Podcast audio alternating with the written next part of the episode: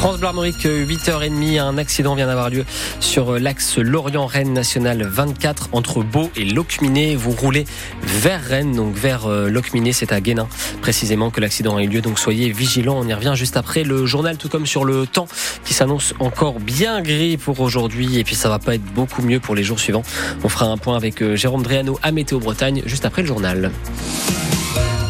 On connaît désormais les circonstances de l'agression qui a coûté la vie à un homme de 30 ans le week-end dernier à Saint-Urial, à l'ouest de Rennes. La victime a été tuée à coups de batte de baseball et le parquet de Rennes a communiqué hier soir sur ce déchaînement de violence et sur ceux qui en sont à l'origine, Delphine Gaucho.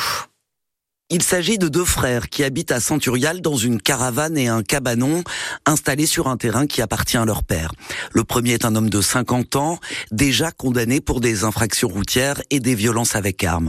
Il explique que le soir de l'agression, il est sorti de chez lui en voiture peu avant minuit après avoir entendu de nombreux coups de klaxon. Du bruit qui le dérange depuis plusieurs années selon lui. C'est là qu'il croit ses deux victimes, deux hommes de 30 et 38 ans, eux aussi à bord d'une voiture. Il reconnaît alors les avoir frappés à coups de poing et de batte de baseball, mais selon lui, son frère est hors de cause, il était alcoolisé cette nuit-là. L'homme qui a survécu à l'agression explique lui que son ami avait déjà eu affaire à leurs agresseurs 15 jours auparavant, car il s'était garé devant chez eux. Les deux amis étaient revenus ce soir-là dans le secteur pour parler et boire. Il reconnaît aussi les coups de klaxon de son ami, qu'il a d'ailleurs tenté de dissuader mais en vain. Les deux agresseurs sont poursuivis pour meurtre et violence avec arme en réunion. Ils encourent jusqu'à 30 ans de réclusion criminelle. Hier soir, ces deux frères ont été placés en détention provisoire. Euh, samedi prochain, une marche blanche sera organisée à Saint-Urial sur les lieux du drame en mémoire de la victime. Un moment de recueillement organisé par ses proches et par la municipalité. Vous retrouvez toutes ces informations sur francebleu.fr. La mort hier matin d'un jeune homme de 18 ans qui circulait à scooter à Saint-Méloire-des-Ondes près de Cancale. Il a été percuté par une voiture sur la départementale 76 vers 10h30. Les deux de la voiture euh, sortent indemnes de l'accident, mais très choquées. Les circonstances du drame doivent encore être déterminées. À Rennes, un homme de 35 ans a lui été interpellé hier en flagrant délit de vol sur une femme de 92 ans, quartier Morpa. Il venait même de commettre deux autres vols à la tire, également sur deux femmes dans ce même quartier.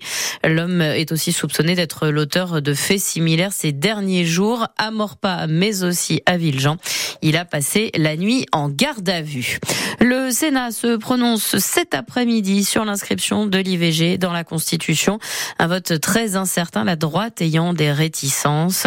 Euh, pour être adoptée, la réforme doit être validée au mot près par une majorité de sénateurs, puis par les trois cinquièmes du Parlement réunis lors d'un congrès à Versailles. Cette histoire maintenant de route fermée depuis trois ans dans le Morbihan. La départementale 165 est coupée dans les deux sens depuis trois ans à la sortie de Buléon. Il faut donc faire un détour de 7 km si on veut se rendre à Radenac ou bien à Pontivy. Tout cela à cause de l'effondrement d'un minuscule pont qui borde un étang. Le département du Morbihan est prêt à faire les travaux, mais la préfecture, elle, s'y oppose en demandant l'assèchement de la retenue d'eau qui n'est pas dans ses registres, Frédéric Collat. C'est un tout petit pont affaissé au milieu d'une digue d'une trentaine de mètres. Elle retient un étang et laisse couler un petit ruisseau, le tout en contrebas du château de la Ferrière, demeure bourgeoise du 18e, devenue hôtel-restaurant. Yves Perdreau l'a racheté juste avant le Covid. Ça fait 56 semaines qu'ils ont barré le, le, pont, donc la route euh, départementale. En barrant cette route, ils ont barré l'accès à mon hôtel. Trois ans et pas le début d'un coup de pioche. Le conseil départemental est prêt à faire les travaux, mais ça bloque au niveau de l'État qui demande l'assèchement de l'étang, car malgré son ancienneté séculaire, il ne figurerait pas sur le bon cadastre. Le maire Pierre Bouedo. C'est le préfet qui a pris un arrêté pour mettre le plan d'eau dans son état naturel.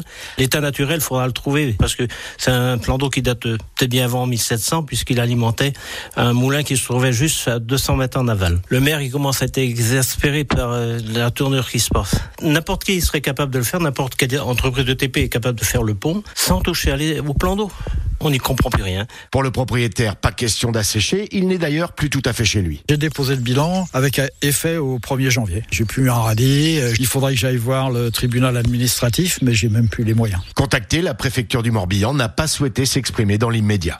Un reportage de Frédéric Collat. En voile après la belle victoire de Charles Caudrelier qui a remporté hier matin à Brest l'Arkea Ultimate Challenge, tour du monde en solitaire sur son maxi trimaran Edmond Rothschild.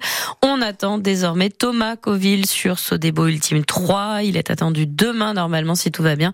Il lui reste encore 1300 km à parcourir.